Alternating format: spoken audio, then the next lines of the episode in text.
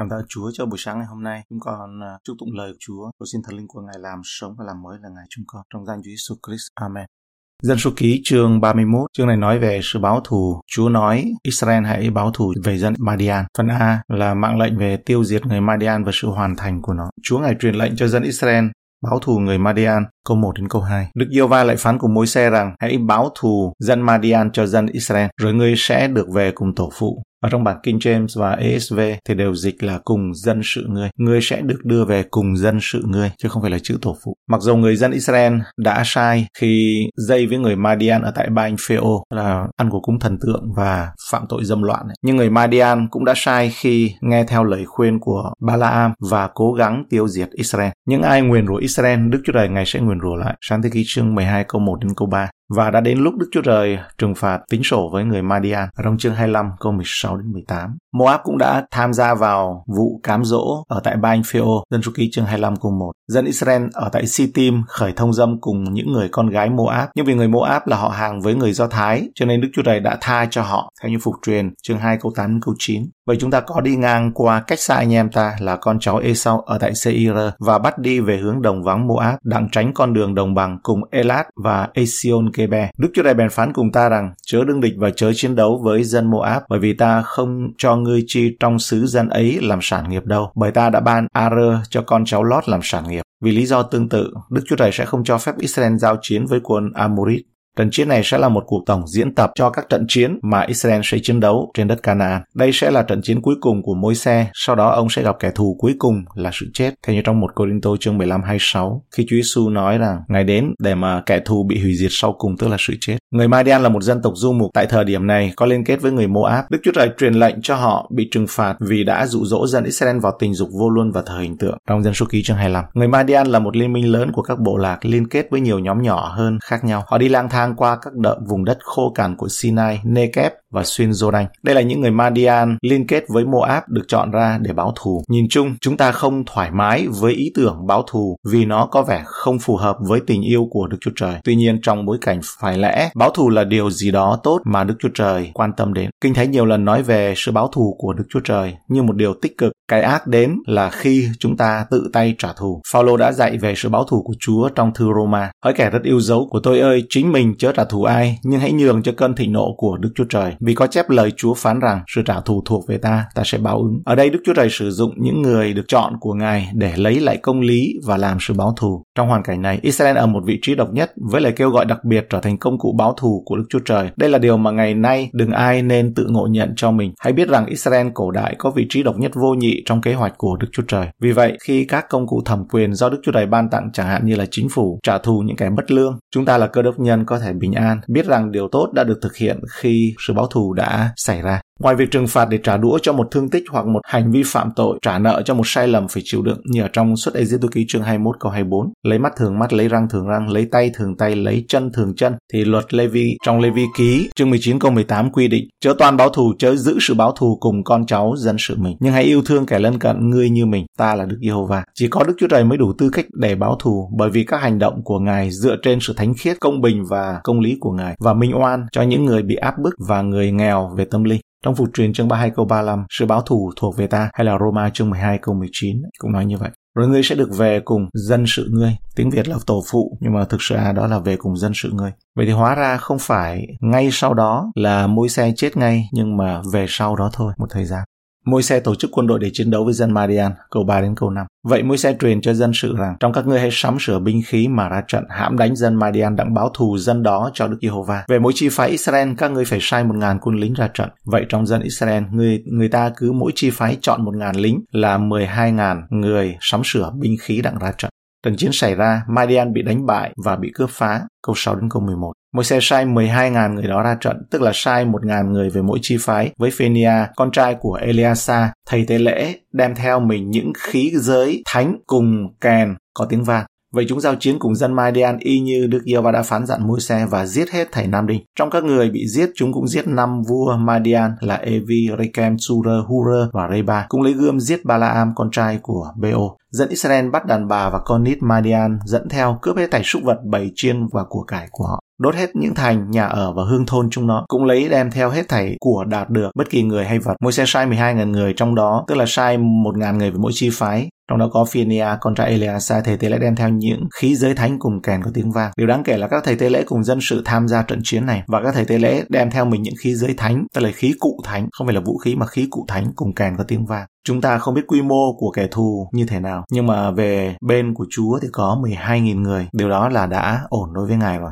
Hãy nhớ đến quân đội của Gideon. Những người đã chiến thắng trận chiến không phải bởi quyền thế, cũng không phải bởi năng lực, nhưng mà bởi thần của ta, Đức Yêu Ba Vạn Quân phán vậy. Ai là người được vinh quang khi các con số và sự tỷ lệ về con người nó quá trội khi mà chống lại chúng ta? Tất nhiên là sự vinh hiển thuộc về Chúa. Và đó là mục đích của chúng ta ở trên hành tinh này trong thời gian ngắn ngủi mà Đức Chúa Trời đã ban cho mỗi chúng ta để Ngài có thể được tôn vinh rất nhiều trong cuộc sống và qua cuộc sống của chúng ta. Như Phaolô đã nói rất đúng trong một Cô-rin-tô chương 10 câu 31. Vậy anh em hoặc ăn hoặc uống hay làm sự chi khác hãy vì sự vinh hiển của Đức Chúa Trời mà làm. Mỗi hành động của chúng ta là một hành động của trận chiến thuộc linh nhé. Và họ chiến tranh chống lại người Madian. Theo phong tục thời đó, tất cả đàn ông và tất cả đàn ông bị giết, những phụ nữ và trẻ em thì bắt làm đầy tớ. Với tất cả tài sản bị lấy đi làm chiến lợi phẩm. Cũng lấy gươm giết Ba Lam, con trai của Beo. Ba Lam người đã chủ mưu chiến lược mà Israel sẽ bị rủ rỗ vào tình dục vô luân và thời hình tượng và người đã làm tất cả điều đó vì tiền bị giết chết. Ba Lam bị giết chết. Ba Lam bị phán xét bởi sự báo thù của Đức Chúa Trời. Tiền bạc của ông đã không có bảo vệ ông được, không giữ được mạng sống cho ông. Có lý do tại sao trong Jude, thư Jude câu 11 nói rằng khốn nạn thay cho chúng vì đã theo con đường của Cain lấy lòng tham lợi mà gieo mình vào sự sai lạc của Ba lam và bị hư mất về sự phản nghịch của Cô-rê. Ba lam đã ước ao rằng người công chính thác thể nào tôi nguyện thác thể ấy. Cuối cùng người nghĩ làm sao tôi nguyện cuối cùng tôi làm vậy. Dân số ký chương 23 câu 10. Nhưng Ba lam đã không quan tâm đến sự bước đi trong một đời sống của người công bình cho nên ông đã phải dự phần vào cái chết của kẻ tội lỗi, chết cùng với tội nhân, đứng về phía thù nghịch với Chúa. Đây không giống như các cuộc chiến tranh của con người nói chung, mà là mô tả một cuộc thánh chiến hợp pháp của dân Chúa vì danh dự của Ngài và nên nhớ đây là độc nhất vô nhị có một, không lặp lại thứ hai nhé. Không thể nói các thánh chiến trong lịch sử thứ hai cũng giống như Kinh Thánh được, không hề. Bởi vì Kinh Thánh nói trong dân số ký chương 31 câu 3 là sự báo thù là của Ngài. Chiến đấu chống lại quân đội của kẻ thù ở trong trường hợp này là người Madian, quân đội nữa là Madian. Satan luôn cố gắng tiêu diệt Israel và điều này cũng không ngoại lệ, nhưng hắn luôn coi thường Đức Chúa Trời. Vì ở đây chúng ta thấy rằng trận chiến là của Chúa. Một sáng thế ký chương 17 câu 47. David nói khi đối diện với Goliath, khắp thế gian sẽ biết rằng Israel có một Đức Chúa Trời và quân lính này sẽ thấy rằng Đức Giê-hô-va không giải cứu bằng gươm hoặc bằng giáo vì Đức Giê-hô-va là Chúa của chiến trận và Ngài sẽ phó các người vào tay chúng ta và Ngài sẽ giành chiến thắng với 12.000 người do thầy tế lễ thánh với bình thánh và kèn thánh trong trận chiến thành Jericho ở trong Joshua chương 6 câu 13. Bảy thầy tế lễ cứ đi trước hòm của Đức Giê-hô-va, cầm bảy cây kèn tiếng vang vừa đi vừa thổi. Những người cầm binh khí đi trước họ, còn đạo hậu đi theo sau của hòm, hòm của Đức Giê-hô-va. Những thầy tế lễ vừa đi vừa thổi kèn. Hãy đặt câu hỏi khó trả lời, đó là hòm giáo ước có đi ra ngoài với các bình thánh hay không, với các khí cụ thánh này hay không? Tôi nghĩ rằng điều đó có xảy ra. Bởi vì trong sách giải kinh Mitras của Rabbi Do Thái thì nói rằng những khí giới thánh của quân Israel trong dân số ký 31 câu 6 ấy, ở trong chương này đấy là có cả hòm giao ước nữa. Bởi vì như trong dân số ký chương 7 câu 9 thì nói rằng những người không có giao chi cho con cháu kê hát vì họ mắc phần công việc về những vật thánh và gánh vác những vật đó trên vai. Thì những vật thánh này ấy, trong đó có hòm giao ước mà lại là quân số người Lê Vi lúc này tham chiến 1.000 người, không ít đúng không ạ? Một bằng chứng khác chứng minh rằng hòm giao ước đã đi trước với các chiến binh, không ai trong số họ bị giết. Rõ ràng đó là một phép lạ do Đức Gia Về bảo vệ. Trái ngược với câu chuyện về lúc dân sự vô tín, không tin Ngài ở trong dân số ký chương 14 câu 39 câu 45 mô tả là dân Israel lúc đó họ vô tín, họ làm bầm vì cớ câu chuyện của 10 thám tử vô tín ấy. Sau đó Chúa nổi giận với họ. Nhưng mà rồi họ họ lại hối cải, họ lại sợ, rồi họ bảo chúng tôi sẽ đi lên. Thì câu 44 đến 45 ấy thì mới nói rằng trong dân số ký chương 24 này mới nói rằng ấy, dân sự cố ý đi lên trên chót núi có hòm giao ước của Đức Giê-hô-va và Môi-se không đi ra khỏi trại quân dân Amalek và dân Canaan ở trong núi này đổ xuống đánh bại và phân thây dân Israel cho đến Họt Ma. Họt Ma là một cái nơi nhục nhã bị đánh bại khi ra trận mà không có hòm giao ước của Chúa đi cùng. Phần B,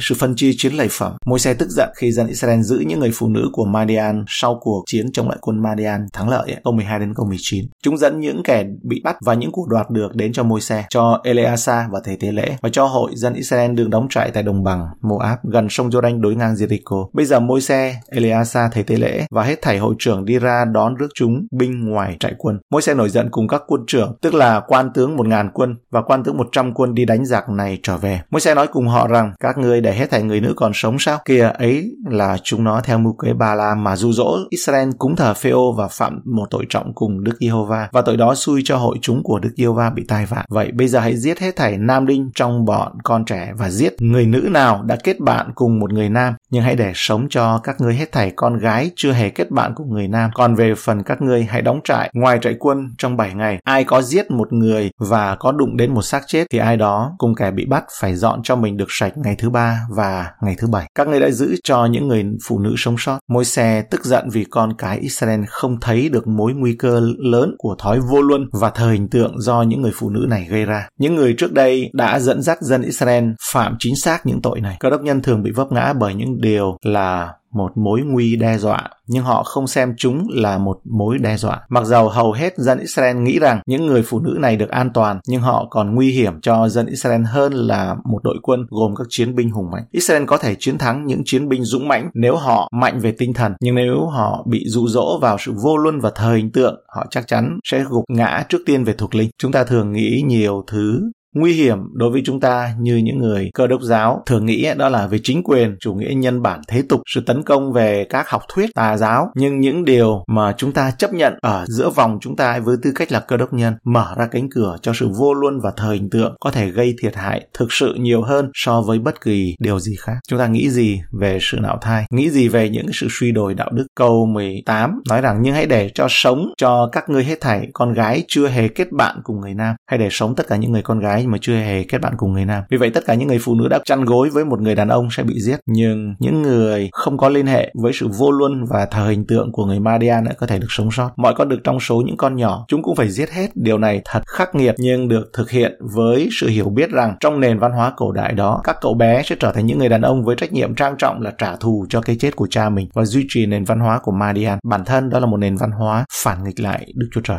Câu 20 thì nói rằng cũng phải làm cho sạch hết thảy áo sống, mọi vật bằng da, mọi vật bằng lông dê và mọi đồ đạc bằng cây. Ngoài ra bất cứ thứ gì tiếp xúc với người Madian và những thứ chiến lợi phẩm lấy từ họ đều phải được làm sạch, sau đó nó mới có thể được sử dụng. Đây là một nguyên tắc hợp lệ để chúng ta tuân theo khi cơ đốc nhân muốn lấy chiến lợi phẩm, mọi thứ từ thế gian và sử dụng chúng cho mục đích phúc âm, chẳng hạn như là âm nhạc, phương tiện truyền thông và những thứ khác. Nhưng một số điều không thể được tẩy sạch và phải bị loại bỏ. Những thứ khác có thể được tẩy sạch và có thể được dân sự Đức Chúa Trời sử dụng cho sự vinh hiển của Ngài. Câu hỏi, tại sao Đức Chúa Trời ra lệnh cho dân Israel tiêu diệt hoàn toàn người Madian trong dân số ký 31 câu 17. Trả lời, việc hiểu và áp dụng các phân loại, các phân đoạn trong cuộc xuất Egypto ký và chinh phục Canaan có thể là một thách thức. Những đoạn về việc giết sạch dân cư nào đó là một trong những đoạn khó nhất, trong số đó có dân số ký 31. Sự thanh tẩy, những chiến lợi phẩm đoạt được câu 21 đến 24. Eleasa thầy tế lễ nói cùng những lính ra trận về mà rằng này là điều luật pháp dạy mà Đức và Đức Giê-hô-va đã truyền cho môi xe. Vàng, bạc, đồng, sắt, thiết, trì, tức là mọi vật đưa vào lửa được, thì các ngươi phải đưa ngang qua lửa đặng luyện nó nhưng người ta cũng phải dùng nước tẩy uế mà làm cho nó được sạch nữa. Còn mọi vật chi không được đưa qua lửa, không đưa qua lửa được thì phải ngâm nó trong nước. Ngày thứ bảy, các ngươi phải giặt áo sống mình thì sẽ được sạch đoạn mới được vào trại quân. Mọi vật đưa vào lửa được thì các ngươi đưa ngang qua lửa để luyện nó. Tất cả những chiến lợi phẩm đoạt được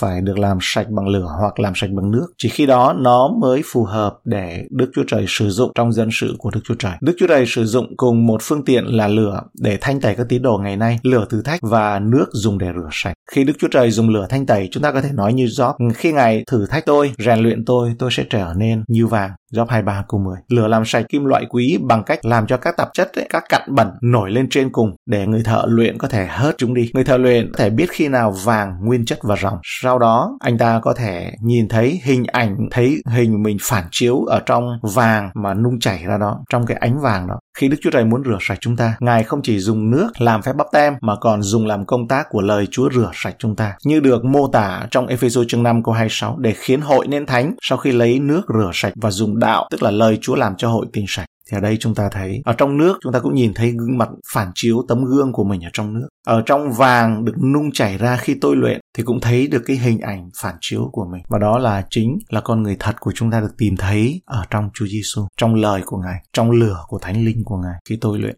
Phần chiến lợi phẩm được chia cho quân lính và dân sự nói chung. Câu 25 đến 54. Đức Giê va lại phán cùng môi xe rằng, người Eleasa, thầy tế lễ và các quan trưởng của những tông tộc, hãy dừng sổ về của giặc mà người ta đã đoạt được, nào người nào vật, rồi chia của đó cho các người đã ra trận và cho cả hội chúng. Trong phần thuộc về quân binh đã ra trận, hoặc người hoặc bò hoặc lừa hay chiên, người phải cứ thâu một phần trong 500 mà đóng thuế cho Đức Giê-hô-va tức phải thâu thuế đó trong phân nửa thuộc về quân binh và giao cho Eleasa thầy tế lễ làm lễ vật dâng cho Đức Giê-hô-va слова. Còn trong phân nửa kia thuộc về dân Israel hoặc người hoặc bò hoặc lừa hay chiêm, tức các súc vật người phải cứ mỗi năm chục mà để riêng ra một mà giao cho người Levi có chức phận coi sóc đền tạm của Đức Giê-hô-va. Môi-se và Eleasa thấy tế lễ làm y như Đức Giê-hô-va đã phán dặn Môi-se và của giặc còn lại mà quân binh cướp lấy được là 675.000 chiên con cái, 72.000 con bò, 61.000 con lừa được. Người nữ chưa kết bạn cùng người nam nào hết thảy được 32.000 người, phân nửa thuộc về kẻ đã đi ra trận là 337.500 con chiên cái, đóng thuế cho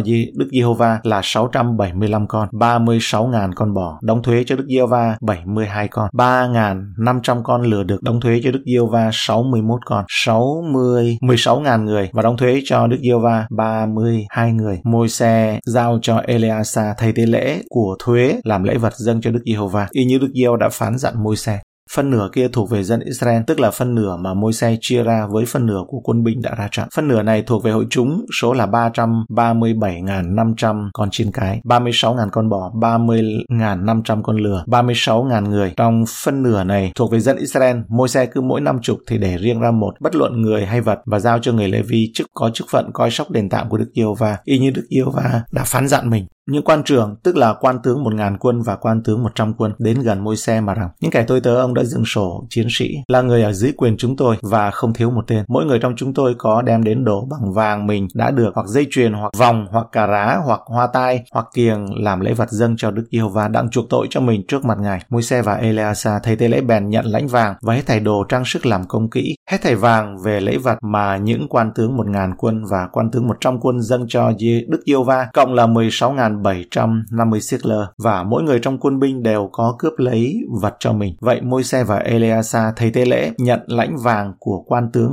1.000 quân và 500 quân, rồi đem vào hội mạc làm kỷ niệm về dân Israel trước mặt Đức Giê-hô-va. Và trong câu 27 thì nói là, chia của đó cho các người đã ra trận và cho cả hội chúng. Còn trong bản dịch King James và ESV cũng như ở trong bản dịch tiếng Việt mới ấy, thì có nói rằng rồi đây đem chia các chiến lợi phẩm ra làm hai phần. Tức là không phải chỉ đem chia cho cả hội chúng mà là đem chia làm hai phần. Theo phong tục, chiến lợi phẩm thuộc về một mình những người lính chiến. Nhưng Đức Chúa Trời không muốn những người lính là kẻ cướp bóc hay là cướp biển, chỉ thu nhận thôi. Vì vậy Ngài truyền lệnh rằng họ cũng cung cấp một số chiến lợi phẩm cho toàn dân Israel là những người không ra trận hết thảy vàng về lễ vật mà những quan tướng một ngàn quân và quan tướng một trăm quân dâng cho Đức Giê-hô-va. Một phần của lễ vật được dâng cho Chúa, ngay cả với chiến lợi phẩm thì Đức Chúa Trời muốn dân Israel có một tấm lòng của người ban ra.